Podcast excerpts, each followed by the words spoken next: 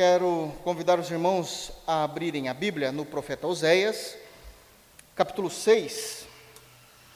Profeta Oséias, capítulo 6.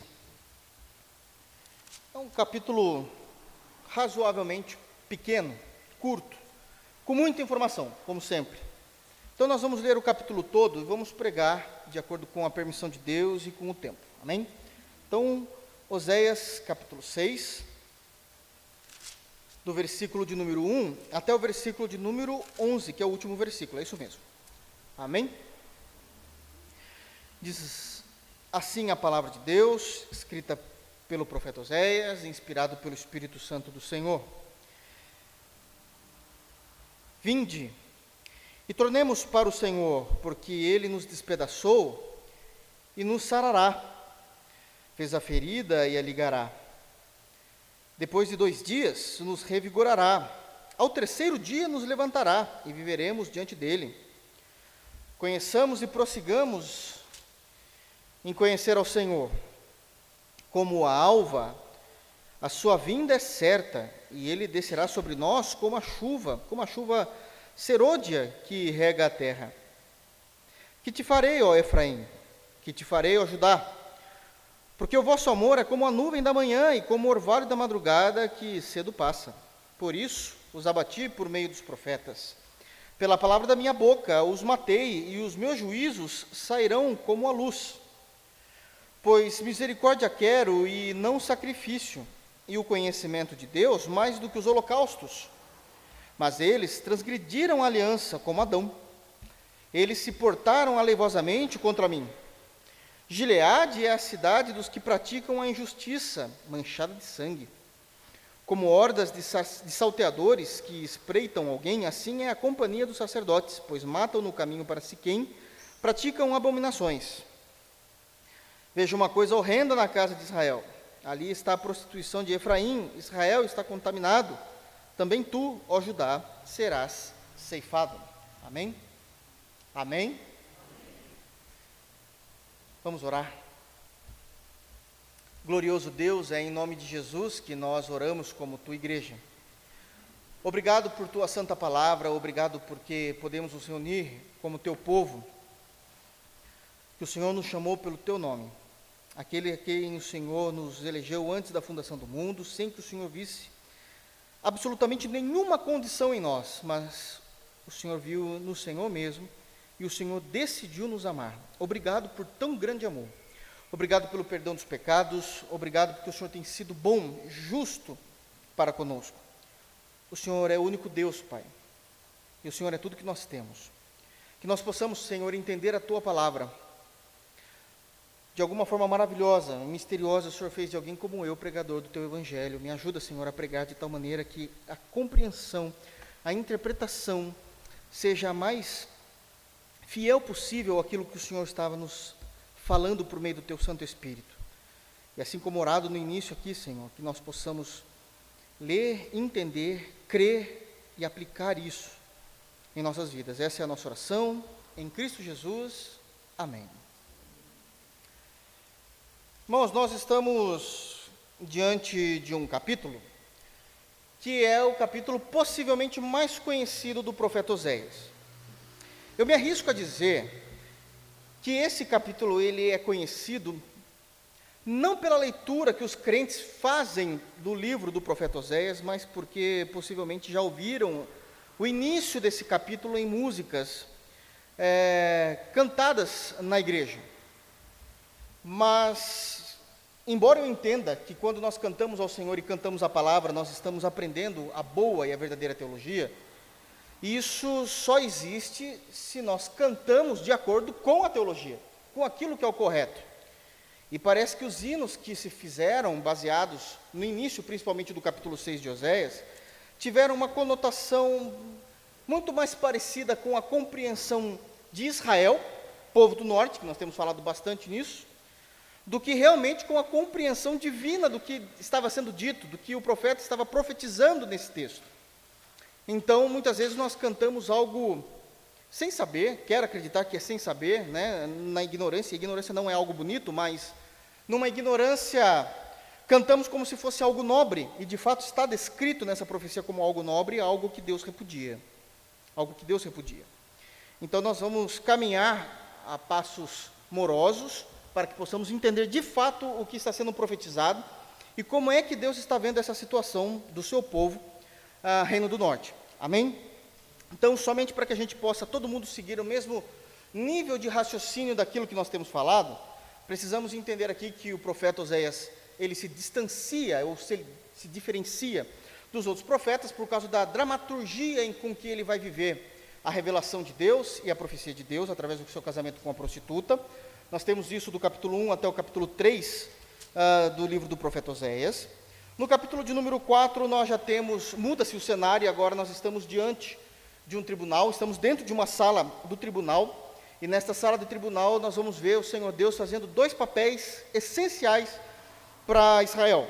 Nós vamos ver Deus, primeiramente, como juiz ali, ele está ouvindo as acusações, e as acusações de quem? Dele mesmo, porque ele está se pondo ali como um advogado do Estado, aquele que vai estar apresentando como a ruína, a depravação, a impiedade, a frieza espiritual, a apostasia, tudo vai culminar na apostasia, aliás, do capítulo 4, a apostasia do povo de Israel ah, vai estar denegrindo não somente o povo de Deus, mas de acordo com o versículo 3 do capítulo 4, toda a terra estaria de luto, quem mora nela desfalece, os animais do campo, as aves dos céus e até os peixes do mar, provando o como realmente precisaria de um promotor nesse caso, que é representando todo o rei, todo o reinado, perdão, todo o reinado de como o pecado ele vai destruindo tudo.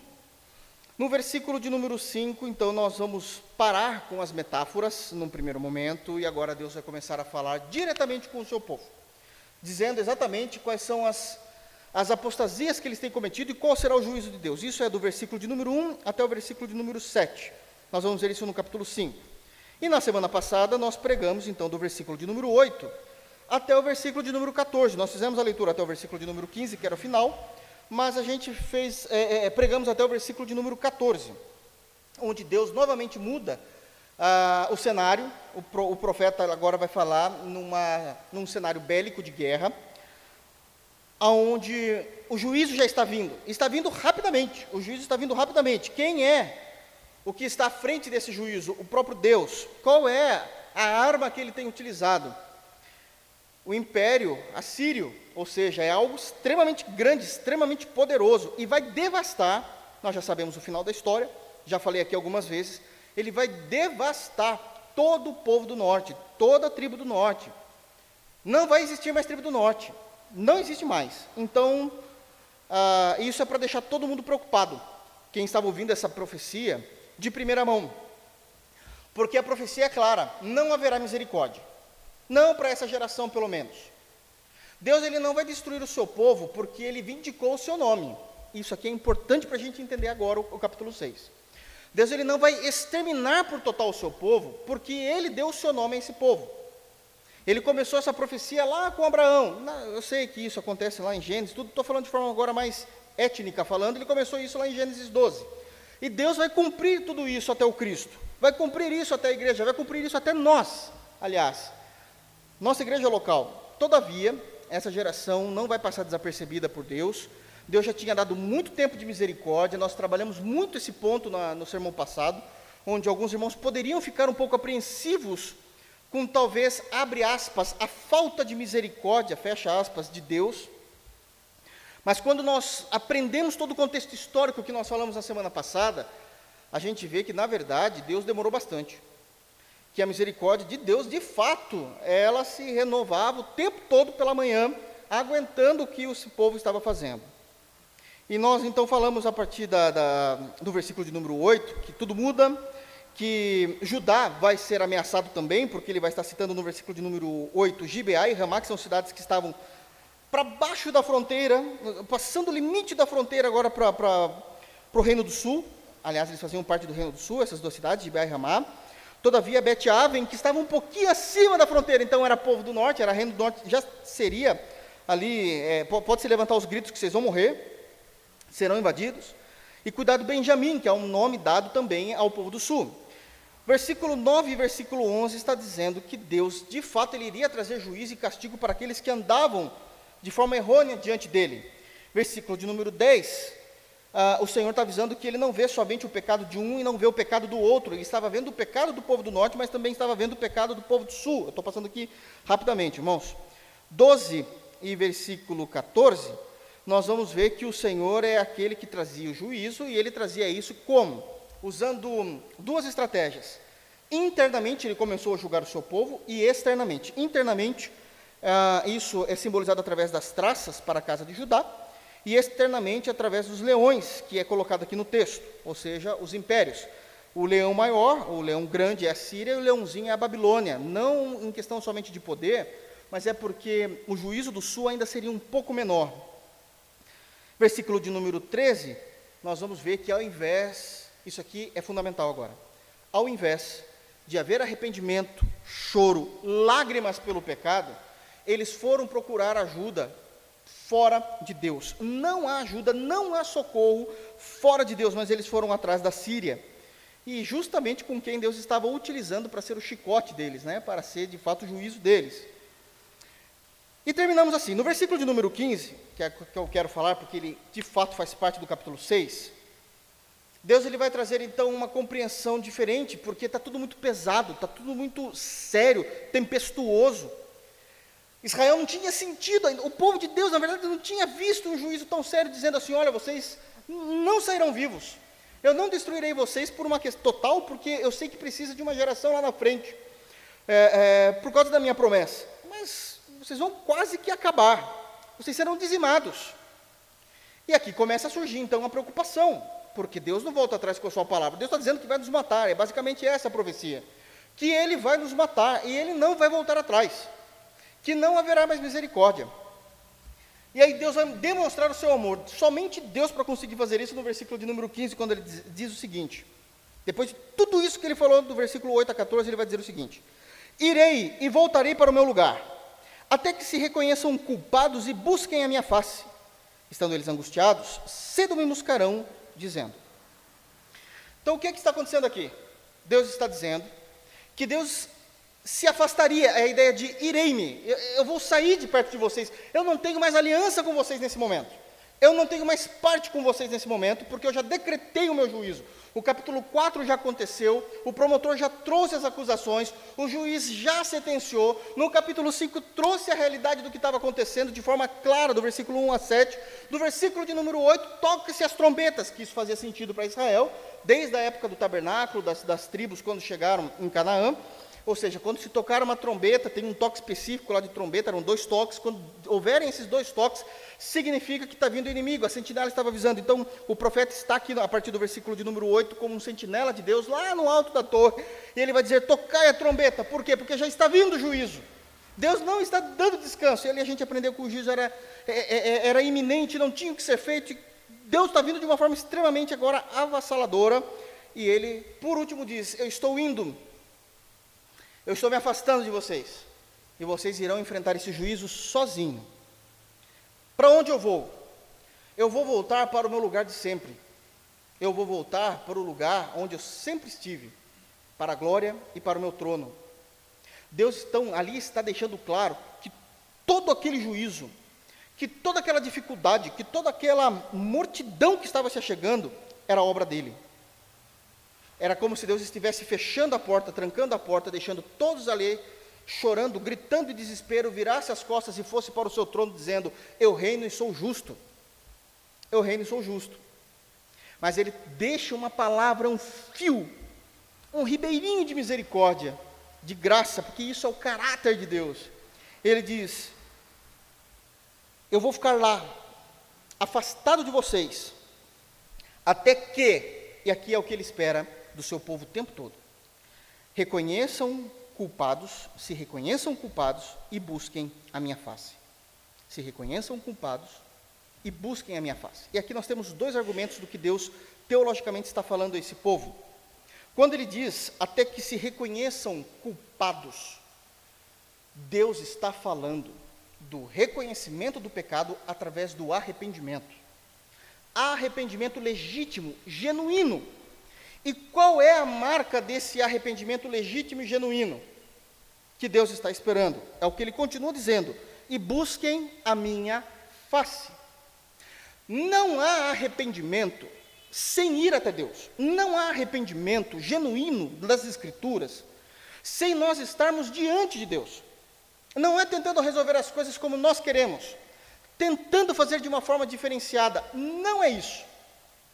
Todo arrependimento nos leva de joelhos diante de Deus, buscando a face de Deus. Buscar a face de Deus no Antigo Testamento significa que nós queremos buscar, evidente, o seu perdão, mas também buscamos ali a sua vontade sobre nós, dizendo: Senhor, nós entendemos, nós aprendemos a lição. Nós aprendemos. Então, Deus vai deixar esse fio de esperança, que é aquele arrependimento genuíno. Quando eu falo eu sou culpado, isso é fruto de uma vida piedosa de arrependimento sincero de coração, e isso me leva até Deus para viver aquilo que Deus quer de mim. Mas eles parece que não iriam ficar, eles não iriam se sentir culpados, Deus já conhece o futuro. O texto diz que eles iriam ficar angustiados. E culpa e angústia, embora sejam sentimentos reais, legítimos, são totalmente diferentes. A culpa é não aguentar o peso daquilo que eu fiz, e de vergonha diante do Deus Trino por, por aquilo que eu tenho vivido e feito. A culpa, ela é aquele sentimento de tristeza profunda porque eu quebrei a lei de Deus e vivi aleivosamente. A culpa é saber que tudo aquilo que está acontecendo, tudo aquilo que está se tornando, tudo aquilo que está se emaranhando é por causa de um passo errado que eu dei contra o meu Deus. Mas a, a ideia aqui é que eles iriam se sentir angustiados. Angústia é diferente. A angústia, ela surge do que eu tenho vivido e não do que eu tenho feito. Aqui então muda tudo o capítulo 6. A culpa, ela é aquele sentimento profundo de tristeza por aquilo que eu fiz. A angústia, ela é gerada por aquilo que eu tenho vivido.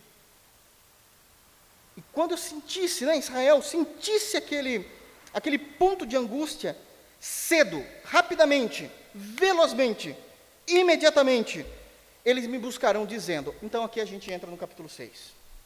O que é que o capítulo 6 vai dizer? Todo o capítulo 6, do versículo 1 até o versículo de número 11. O capítulo 6, ele vai falar de falsa conversão e falso arrependimento. Tudo que está no capítulo 6, principalmente do até o versículo de número 3, é, é, a maneira como eles estão estruturando o que eles querem fazer, é tudo muito bonito, não podemos negar, é tudo muito bonito. Mas tudo falso. Tudo falso. Não é nada real. Eu me lembro de ter pregado ainda so, sobre o profeta Oséias aqui, que existe uma diferença en, enorme entre aquele arrependimento gerado de tristeza, de culpa e de vida piedosa diante de Deus e quando você se torna para Deus e corre para Deus, não como fruto de arrependimento, mas porque você está querendo preservar a sua própria vida. Vocês se lembram disso? Pois bem, chegamos no capítulo que isso vai acontecer. Nós não vamos ver frutos dignos de arrependimento, nós não vamos ver mudança de vida, nós vamos ver o tempo todo o povo tentando ludibriar, negociar, barganhar com Deus, porque eles estão preocupados com a consequência do seu pecado. Eles estão preocupados com o juízo que vai vir e como isso vai interferir na vida deles. Eles não estão preocupados com a lei de Deus quebrada. E isso acontece até hoje. E esse é o único capítulo das Escrituras, toda a Escritura, de forma clara, clara como a luz do meio-dia, de como Deus odeia isso, de como Deus trabalha com isso. De como Deus não é bobo e não cai em ladainha. De como Deus não se move com lágrimas que saem dos olhos Deus o tempo todo está olhando o coração.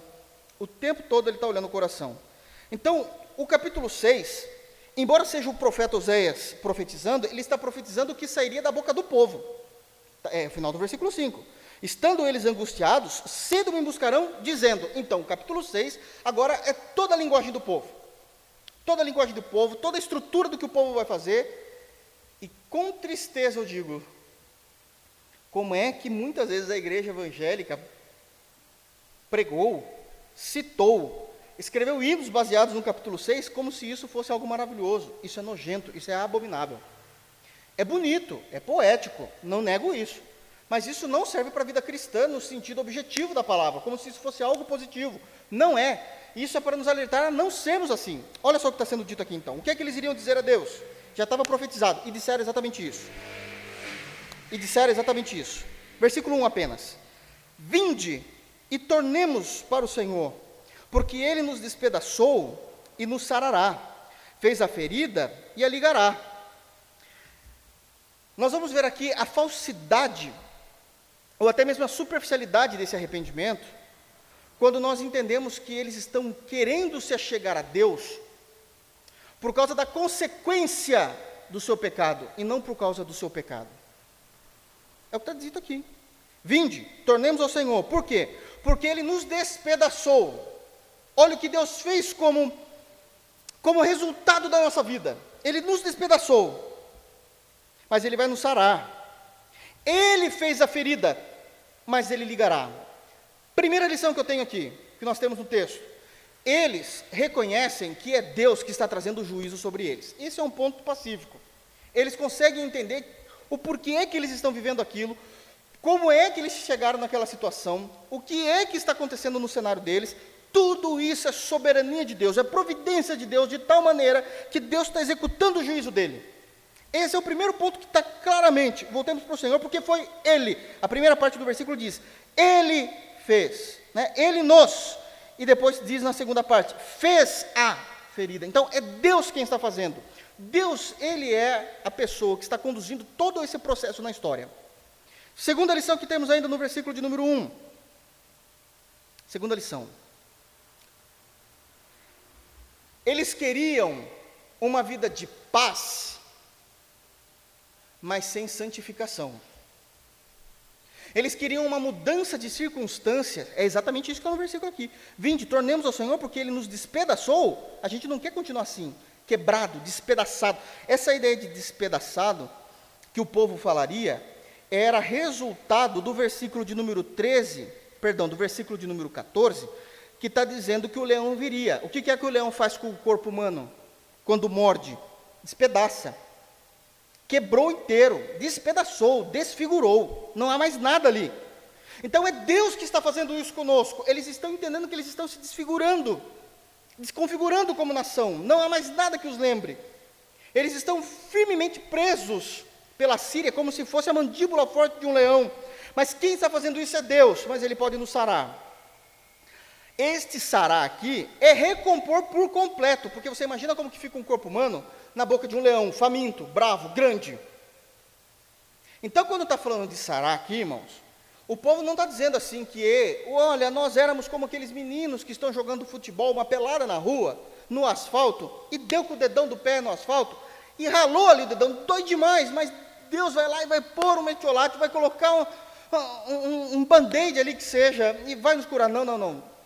Está falando que Deus pode trazer eles de volta à vida. Olha a aflição que eles estão. O que acontece, com, já disse, com um ser humano na boca de um leão. Então essa ideia de sarar é algo muito mais profundo. Ele fez a ferida. Eu, nós estamos totalmente feridos, como se fossem chagas. Por quê? Porque tudo foi se acabando, tudo foi se dilacerando, como, de acordo com o versículo de número 12, a traça vai estragando tudo, vai comendo tudo, dilacerando tudo. Mas ele pode ligar tudo de novo, é o desespero deles. O desespero é com a realidade que eles estavam vivendo e não com o pecado que eles cometeram. E esse é o, falto, é, é o falso arrependimento. Essa é a falsa conversão daqueles atos específicos que eles estavam cometendo. Então eles queriam uma vida de paz, mas sem a santificação. Eles queriam uma mudança de cenário sem a purificação. Eles queriam retornar ao que eles estavam vivendo, sem o peso de terem quebrado o tempo todo os mandamentos de Deus. Bom, isso não é arrependimento. Isso é tentando preservar a própria vida. Esse tipo de arrependimento não leva ninguém para o céu. Esse tipo de arrependimento não alegra o coração de Deus e também não quebranta o coração do Senhor. Esse tipo de arrependimento não faz com que o Senhor mude o que Ele está vendo em nós. Não, não, é, é, é, é esse convite a, a voltarmos a Deus É porque eles entendiam que eles estavam ali adorando Baal. Nós já falamos disso nos, nos capítulos anteriores. A ponto de dizerem que o próprio Senhor dizia que, que o seu povo tinha os seus deuses de madeira. E pediu orientação aos seus deuses de madeira. E o pior de tudo, esses deuses respondiam em forma, muitas vezes, de demônios, e eles ouviam. Bom, mas se Deus não quer isso, olha só o que Jeová está fazendo, então voltemos. E, e, porque Ele quer a gente. Se Ele quer a gente, oh, meu Deus, que, que teologia mais centrada no homem. Se Ele quer a gente, a gente volta para Ele. E quando a gente voltar para Ele, Ele fica bonzinho. Deus odeia essa geração. Deus os matou. Nunca mais existiu a tribo do norte. Nunca mais. Foi algo terrível. De 722 antes de Cristo até quase 400 anos de, antes de Cristo, quando Deus se calou e eles estavam retornando do cativeiro. Foi muito tempo.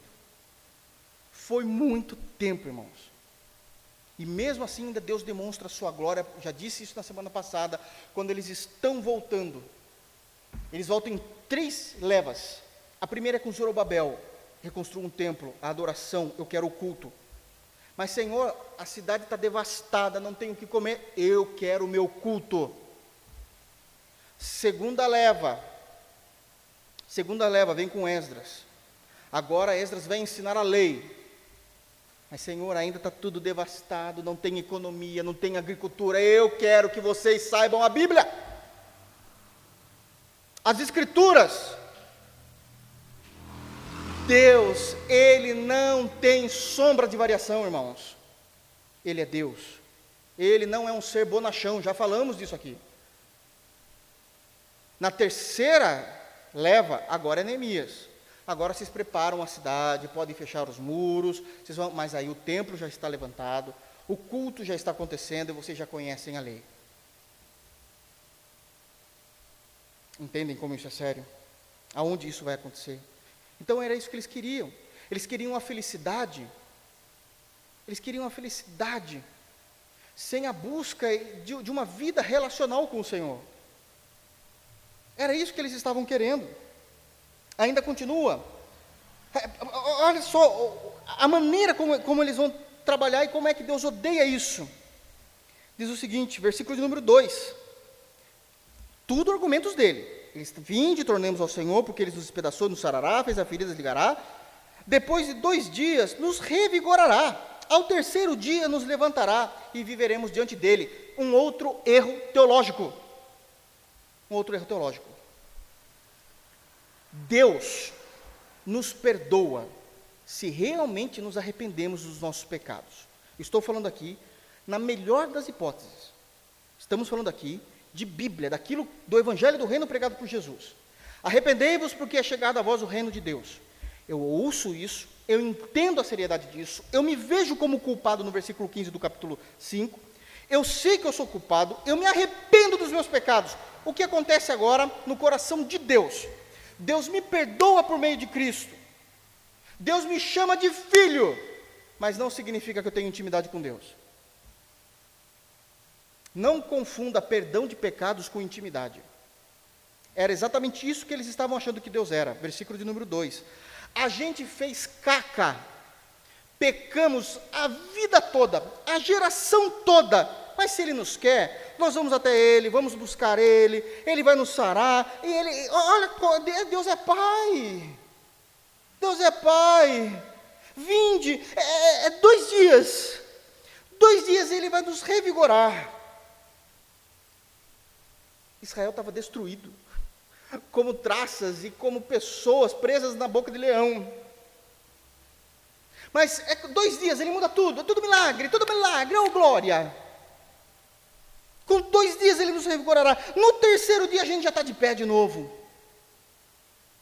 Comunhão com Deus leva tempo. Anos. Intimidade com Deus é anos. Deus pode nos perdoar e assim o faz de acordo com a nova aliança. Nós entendemos isso. Que se nós chegarmos diante de Deus com um coração quebrantado, o Senhor não rejeitará um coração quebrantado pelo Espírito Santo, Ele irá nos perdoar, se morremos naquele ato, seremos salvos, mas isso não significa que morremos sendo íntimos de Deus. Isso não significa que morreremos sendo íntimos de Deus. Intimidade com Deus custa tempo. Intimidade com Deus é a vida toda, plantando, semeando, semeando. Eu já disse isso aqui algumas vezes que existem perguntas que sempre, de tempos em tempos, sempre surge novamente. Por que, que a igreja de hoje é diferente da igreja do primeiro século, do, do que acontecia? Por que, que a igreja de hoje é diferente do período dos puritanos? Olha como esses homens viviam para Deus. Olha a intimidade que esses homens tinham com Deus. Olha a seriedade disso. Eu quero, para vocês entenderem como Deus tem nojo dessa compreensão, abram, por favor, as Escrituras, no profeta Jeremias. Olha o que o profeta Jeremias está profetizando a partir do que Deus pede para ele profetizar. Profeta Jeremias, capítulo 6. Vocês vão perceber que está acontecendo a mesma coisa aqui. É sempre o mesmo cenário, a desobediência. É impressionante. Mas o que é que eles estavam acostumados? O que é que eles estavam acostumados com, com com qual tipo de pregação, com qual tipo de sermão, com qual tipo de compreensão das Escrituras? Com aquilo que massageia o coração. Massageia o coração. É muito comum pastores que estão expondo os textos, expondo mesmo os textos, como nós fazemos, muitas vezes serem taxados como frios, pastores serem taxados como pessoas que parecem que não ter amor, não aplicar misericórdia, mas os pastores bíblicos é aqueles que seguem de fato o que o texto está dizendo e não ficam acariciando o coração. Porque o povo de Deus, se fôssemos colocar numa estimativa matemática, muito mais passa tempo pecando do que adorando. Então precisa o tempo todo de serem orientados pela palavra. Mas o povo de Israel não queria ouvir isso. Eles já sabiam qual tipo de sermão eles gostavam de ouvir. E Jeremias vai falar um pouco depois de Oséias, um pouco depois, porque Jeremias, Ezequiel e Daniel são, são os profetas que pregaram já no exílio. Oséias está profetizando o exílio, né? E, e, e, continua a mesma coisa, não muda. Olha só, versículo uh, de número 12, 6, 12, só para dar o contexto. Jeremias 6, 12, diz assim: olha como estava acontecendo. Olha o papel da liderança. Que papel fajuto as suas casas passarão ao trem. Vocês estão vendo aqui que eles estão sendo levados, né? Que eles já estão vivendo naquela situação no meio da, da, da, da Síria lá. Suas casas passarão ao trem, os campos e também as mulheres, porque estenderei a mão contra os habitantes dessa terra, diz o Senhor. Vocês, vocês perceberam o que eu acabei de dizer aqui? Porque a, a minha impressão é uma preocupação eterna, pastoral, eterna. É muito difícil pregar, irmãos. Por quê? Porque se a gente for expor tudo o que um versículo de fato está dizendo, a gente nunca mais sai daquele versículo. Por exemplo, quando eu estou dizendo lá em Oséias 6 que, ele, em Oséias 6 que eles são levados, serão levados pela Síria, a impressão que muitas vezes eu tenho como pastor é que os irmãos estão entendendo assim, meu Deus, que coisa séria, tudo que o texto está dizendo. Mas eles só vão ser escravos. Não, não, irmãos. Olha o que o texto está dizendo. Os homens perderiam suas esposas para elas, para, para elas serem escravas sexuais dos assírios. Não, é bonito, irmãos. Não é bonito o que está acontecendo, o juízo de Deus. As coisas estão sérias. Aí continua, versículo 13. Porque desde o menor deles até o maior, cada um se dá a ganância, e tanto, aqui entra a liderança, olha o que eles estavam acostumados, e tanto o profeta como o sacerdote usam de falsidade. O que é que eles estavam fazendo aqui, espiritualmente falando? Espiritualmente, ali no, no seu serviço, no seu cargo. Versículo 14 curam superficialmente a ferida do meu povo, dizendo: paz, paz, quando não há paz. Parem de dizer é só vitória. Parem de dizer que Deus entende. Parem de dizer, não, mas Deus é paz, sabe que a gente, Deus sabe de tudo isso. Não há paz nisso. Não há paz. Deus requer a nossa santidade. Deus requer a nossa vida diária. Deus condena esses que o tempo todo trazem sermões que se baseiam num sentimento que não existe no coração de Deus, que é o que? Deus fazer vista grossa ao pecado. fazer vista grossa ao seu povo, à igreja que não tem andado nos caminhos, não tem entendido o Evangelho. Não, é paz, é paz. Quando não há paz, o que acontecerá? Serão envergonhados porque cometem abominação, sem sentir vergonha. Está aqui a sua resposta para muitos que já me perguntaram isso. Pastor, quando a gente vê pregadores que pregam de uma forma extremamente antropocêntrica, como é que eles podem dormir à noite? Irmão, dorme melhor do que você. Tranquilo. Está no versículo, porque eles não sentem vergonha por isso. Eles são bons nisso. Nem sabem que coisa é envergonhar-se. Portanto, cairão como os que caem. Quando eu os castigar, tropeçarão, diz o Senhor. Isso é sério. Isso é muito sério. A maneira como isso está acontecendo. O versículo 1 e o versículo 2 demonstram então uma falsa piedade, um falso arrependimento. Abram, por favor, em Salmos 78. Salmos de número 78. Salmo de Asaf. Olha só o que é dito no versículo de número 33. Como é que funciona muitas vezes ah, Senhor, eu estou arrependido, tenha misericórdia. Agora eu vou. Ah, meu Deus do céu, agora é que, que, já liga para os irmãos, manda mensagem para o pastor, que hora é o culto, já voltou o culto. Tem que ir de máscara, de burca, do que, que precisa ir, eu vou. Não, irmão, o culto é quatro e meia da manhã, deixa a chave comigo, eu abro a igreja. Aí vira santo. É por causa disso aqui, ó, versículo 34 do Salmo 78. Versículo 33, 33. Olha só o que diz. Por isso, Salmo 78, 33. Por isso, ele fez que os seus dias se dissipassem no sopro, o juízo de Deus, desses, dessas pessoas, e seus anos em súbito terror. Quando os fazia morrer, o juízo de Deus. Quando Deus os fazia morrer, então o buscavam, arrependidos, procuravam a Deus, lembravam-se de que Deus era a sua rocha e o Deus Altíssimo, seu redentor lisonjeavam-no, porém, de boca, e com a língua lhe mentiam, porque o coração deles não era firme para com ele, nem foram fiéis à sua aliança. Deus sabe muito bem a diferença entre um coração quebrantado pelo poder do Evangelho, pelo arrependimento gerado pela pessoa bendita do Espírito Santo, pela leitura genuína da palavra e arrependimento no nosso coração, e Deus sabe quando a gente só está com medo de morrer. Deus sabe muito bem disso. Deus consegue ver.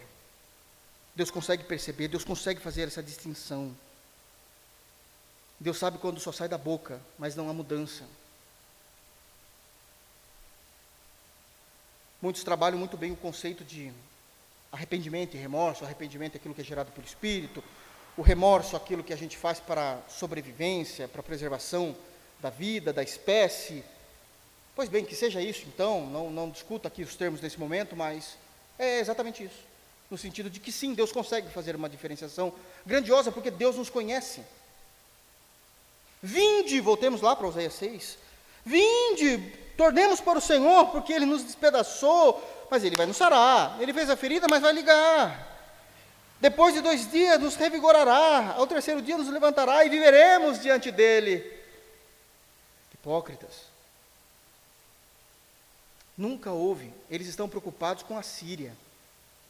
Eles estão preocupados do que, de como eles irão perder as suas esposas, as suas riquezas, as suas posses. Versículo 3. De fato, a teologia é boa se fosse aplicada de forma correta aqui no versículo de número 3. Nós não negamos a teologia, nós negamos a motivação do porquê ela foi citada. Conheçamos, esse conheçamos do versículo 3, é uma resposta ao capítulo 4, no versículo 6, o meu povo está sendo destruído por falta de conhecimento. Agora deixa eu explicar aqui, está vendo a nossa preocupação? Todas as vezes que nós estamos falando de conhecimento nas escrituras sagradas, o conhecimento é a união perfeita, equilibrada, entre o conhecimento cognitivo, intelectual, aquele que você buscou estudando, lendo livros, com a prática daquilo que você faz, com a sua vida, a sua vida de oração, a sua busca, a tua espiritualidade. Então, o conhecimento não é só para você defender uma tese, o conhecimento é para você viver aquilo que você aprendeu. Então, é, é uma união inseparável.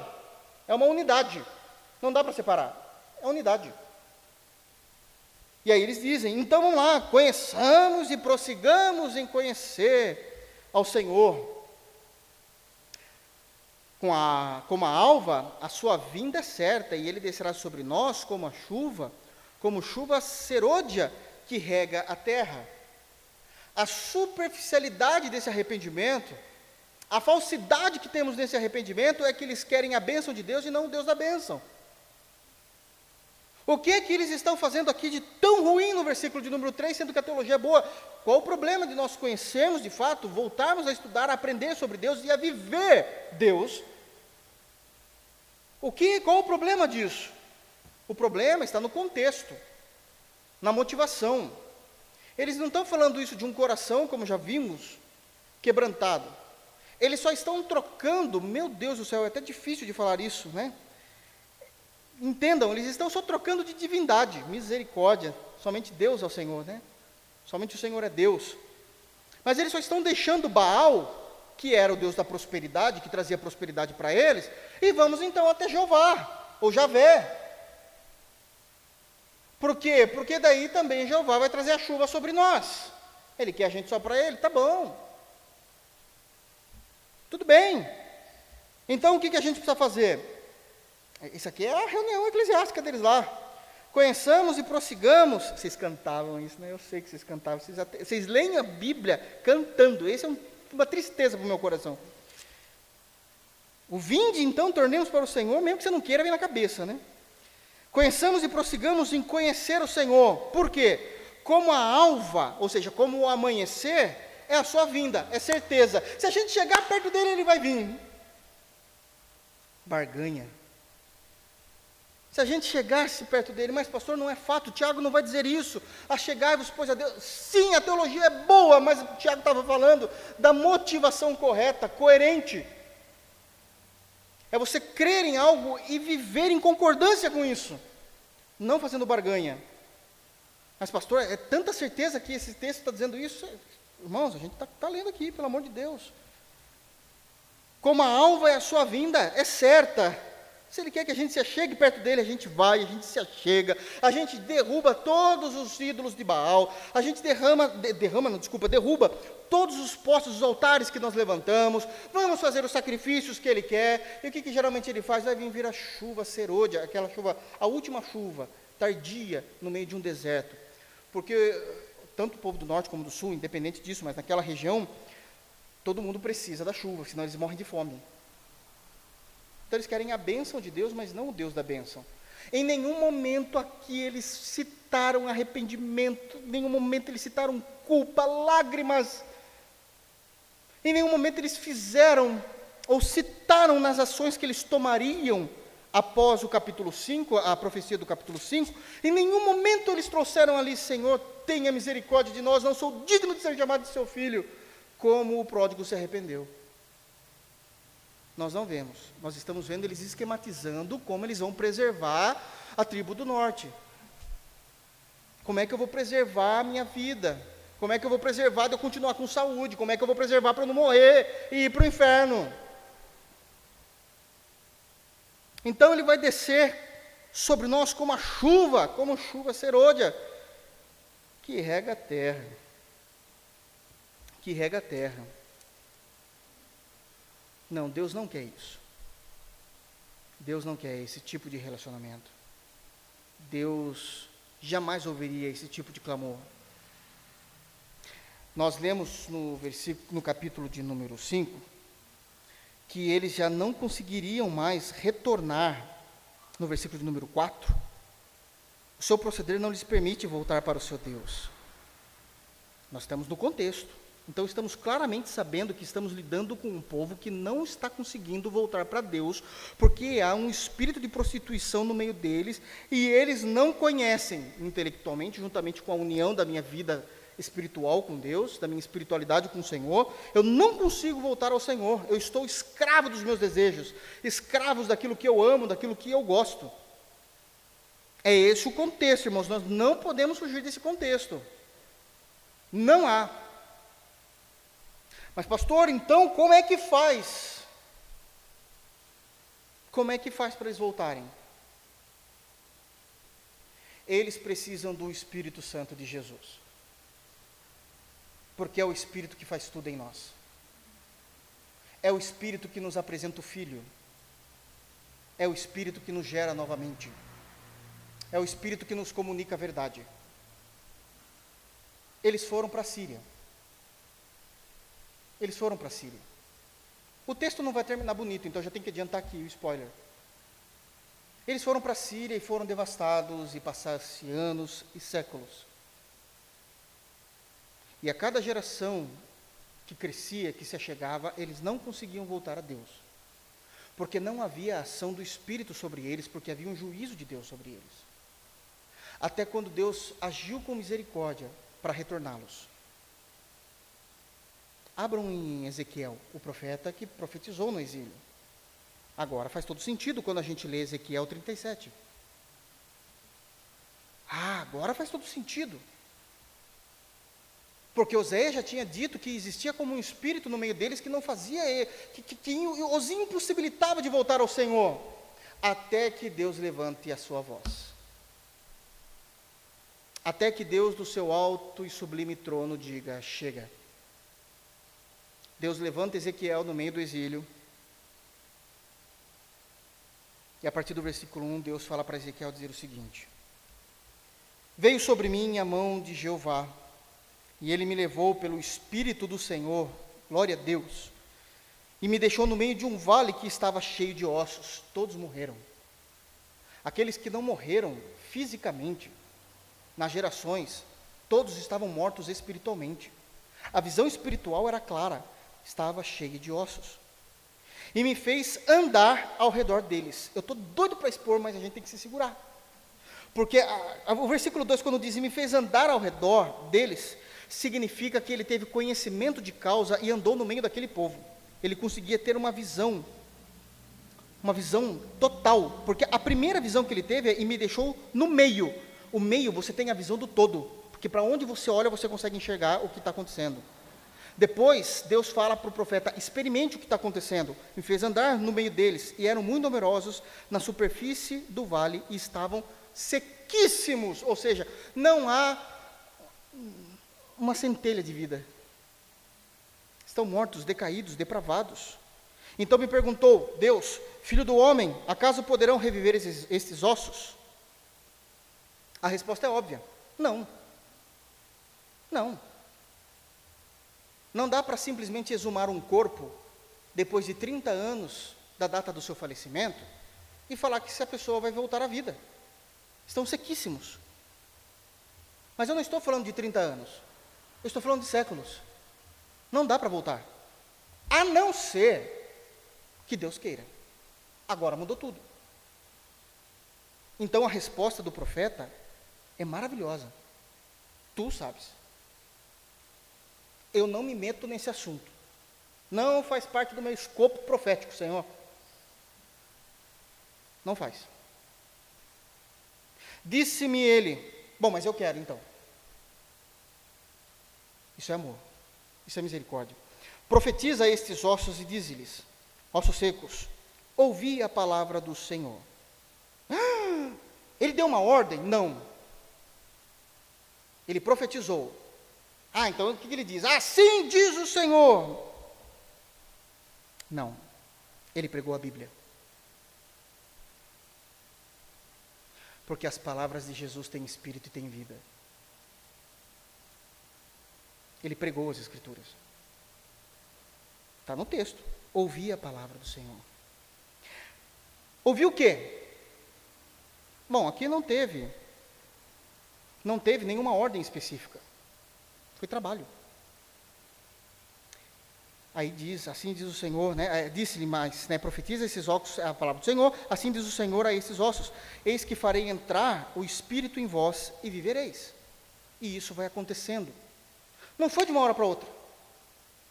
Existe um processo de retorno. Não é essa comunhão boba do versículo 2 de Oséias 6.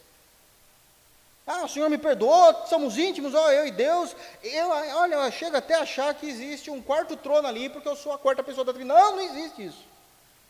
Não existe. é um processo. Eis que farei entrar o meu espírito em vós. É a primeira coisa que acontece na vida do homem morto, da mulher morta espiritualmente. O Espírito Santo vem sobre nós. Porém, tendões sobre vós.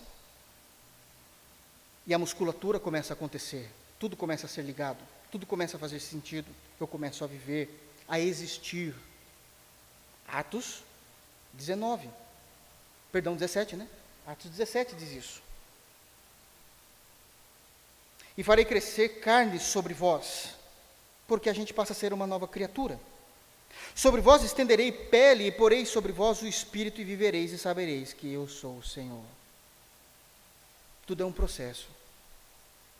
É esse o arrependimento, e somente assim podemos voltar ao Senhor, se Deus tiver misericórdia de nós. Pastor, mas teve alguém que Deus não teve misericórdia? Olha, a própria geração que nós estamos falando, de Oséias capítulo 6. Ou que se dizer de Isaú, que vendeu a sua primogenitura por um prato de comida, e depois o autor aos Hebreus vai dizer que ele se arrependeu com lágrimas e choro, e mesmo assim ele não encontrou lugar. Não brinquemos com Deus. Não brinquemos com Deus. Ah, conheçamos e prossigamos em conhecer o Senhor, como a alva a sua vinda é certa e ele descerá sobre nós, como a chuva, como a chuva será Cuidado com isso. Tem um ditado muito antigo que meu avô falava: Não conte com o ovo antes da galinha. E isso se aplica aqui. Não acho que Deus vai fazer algo que você não sabe. Porque Deus trabalha com a ortodoxia daquilo que Ele deixou escrito.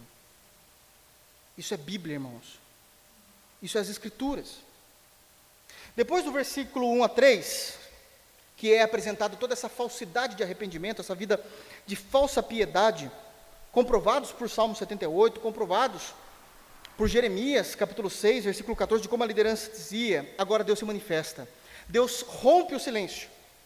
No capítulo, no versículo, versículo né, do capítulo 4, do versículo 4 do capítulo 6, Deus rompe o silêncio. Deus não, não, não se aguenta ficar. Deus está com nojo de tudo isso. E agora a gente vê que, de fato, toda a beleza, toda a nobreza, entre aspas, do versículo 1 a 3, era mentira, era falsa. Olha o que ele diz no versículo de número 4, conhecendo o coração. Que farei, ó Efraim? Efraim é a maneira como é chamado o povo do norte de Israel. O que farei, ó Efraim?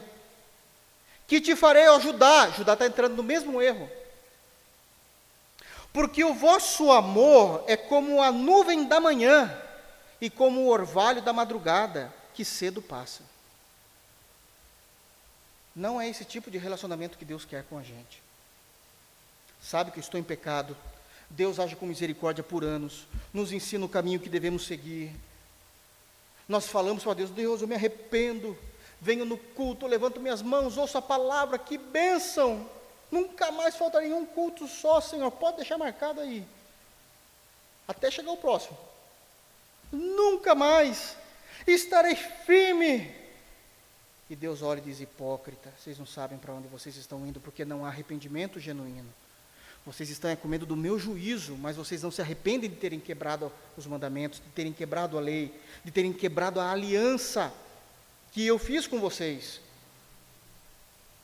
O que sai dos lábios de vocês, se não vier de fato de um coração quebrantado, não me interessa. Porque vocês são como aquela. Nu, essa nuvem aqui é névoa, tá, irmãs? É a ideia aqui, tá? é, como a névoa da manhã, que aparece logo pela manhã, mas já se dissipa. Passa-se uma semana, já estou fazendo tudo de novo, já amo todas as coisas que eu disse que eu odiava para Deus. Já quero agir da mesma forma como eu estava agindo há 15 dias atrás. É como o orvalho da madrugada, onde tem aquelas gotículas de orvalho. Aliás, Deuteronômio 32, quando Moisés vai recitar a lei, Moisés usa de uma forma poética, dizendo que goteja a tua palavra como orvalho. Meu, meu Deus, aquilo tem algo tão impressionante, mas um dia eu prego sobre isso. E aí ele vai falar o seguinte: que é como aquelas gotículas de água sobre as folhas pela manhã no amanhecer do orvalho, e quando bate as primeiras luzes do sol, aquelas gotículas resplandecem, brilham, mostram aquela luz cintilante. Mas é cinco minutos. Cinco minutos conta comigo, eu quero fazer, estou junto, estamos nessa, glória a Deus. Só falta falar em línguas. E depois, voltou a mesma sequidão de uma área desértica de Israel. Sumiu-se o orvalho. Porque ela só gotejou sobre as folhas, mas não gotejou a palavra no coração, como diz Moisés em Deuteronômio 32. Não foi no coração. Deus está dizendo assim: chega, basta, parem de falar essas coisas. Tudo isso é mentira. Tudo é mentira. O que, que eu vou fazer com vocês? Porque o vosso amor é como a nuvem da manhã e como o orvalho da madrugada que cedo passa. Nós vamos ver que o arrependimento do povo do norte, embora esteja falando aqui também do povo do sul, mas o foco é o povo do norte aqui, nós vamos ver que esse arrependimento era um falso arrependimento, era um arrependimento superficial, porque no versículo 5 é dito claramente que a palavra que era para ser uma bênção para o reino do norte se tornou juízo. Por isso, versículo 5, os abati por meio dos profetas pela palavra da minha boca os matei. Ô oh, irmãos, escutar um negócio desse não é fácil. Escutar isso de Deus não é fácil. Por isso os abati. É como se eu fosse um caçador e desse um tiro. E eu abato aquele animal e aquele animal já não tem mais condições de andar, não tem mais condições de viver. Como é que eu vos abati? Com uma arma de uma espingarda? Deus está dizendo, não. Eu os abati levantando profetas para falarem de mim. Meu Deus! Eu levantei homens de Deus para falarem a meu respeito. E quando eles falavam ao meu respeito, eu estava os matando. Porque a palavra de Deus é como uma espada de dois gumes. Ela pode fazer de você uma pessoa melhor, ou ela pode fazer você entender que você é muito pior do que você imagina que você seja. Se eu estou nesse nível e eu escuto a palavra de Deus, que está aqui, e eu dou ouvidos, eu me torno uma pessoa melhor. Mas se a palavra de Deus é pregada e eu a ignoro, a palavra de Deus é sublime e eu me torno uma pessoa pior na escala. É o que ele está falando no versículo de número 5. Eu levantei profetas e eles falaram de mim, e vocês não mudaram. E agora, com conhecimento, vocês se tornaram uma pessoa pior. E eu os abati. O ministério de Cristo também é assim. Vocês se lembram de Pedro, lá em 1 de Pedro, capítulo 2, falando que Cristo, ele é a pedra angular, a principal pedra em que a gente se constrói o fundamento da nossa vida cristã. Isso para os que crerem. Mas para os que não creram, ele é a principal pedra de tropeço para a qual esses já estavam preparados. Cristo, ele pode ser o alicerce do nosso fundamento, da nossa relação com o Pai, como ele pode ser a pedra que vai fazer as pessoas tropeçarem. Que ele possa ser a nossa pedra angular, em Cristo Jesus. Porque aquilo que era para ser uma bênção, cortou pela espada, pelo outro lado, o lado do juízo. Por isso, os abati, por meio dos profetas. Pela palavra da minha boca os matei, e os meus juízos sairão como a luz. Claramente, aquele crente, que até então sempre se nominou crente, vai perceber que aquilo que ele está sofrendo é algo da parte de Deus. Porque isso se torna claro. Nós conseguimos entender que isso não é algo natural. Tem alguma coisa por detrás. E Oséias diz: Claro que tem, eu já tinha profetizado, vocês que não leram. Porque Deus age assim. Quando Deus percebe que todo, toda movimentação, toda convocação é para querer barganhar com Deus na preservação da vida e não no arrependimento do pecado que tenha sido cometido. Que Deus guarde os nossos corações. Que Deus nos ajude a pensar e a refletir em como nós temos nos achegado a Deus que não seja porque nós estamos com medo de algo. Que é aquela rapidez e pressa em se achegar o domingo ou a terça-feira, em nossa comunidade pelo menos, não seja porque eu quero demonstrar para Deus algo que eu não sou. mas que seja porque eu tenho um compromisso bíblico, porque eu amo ao Senhor, não por aquilo que Ele pode me dar, não porque Ele pode ligar a ferida, não que Ele possa restaurar o que foi despedaçado, mas porque eu me arrependo do pecado que eu cometi e como isso entristeceu o coração dele. Que Deus nos abençoe em Cristo Jesus. Amém, irmãos?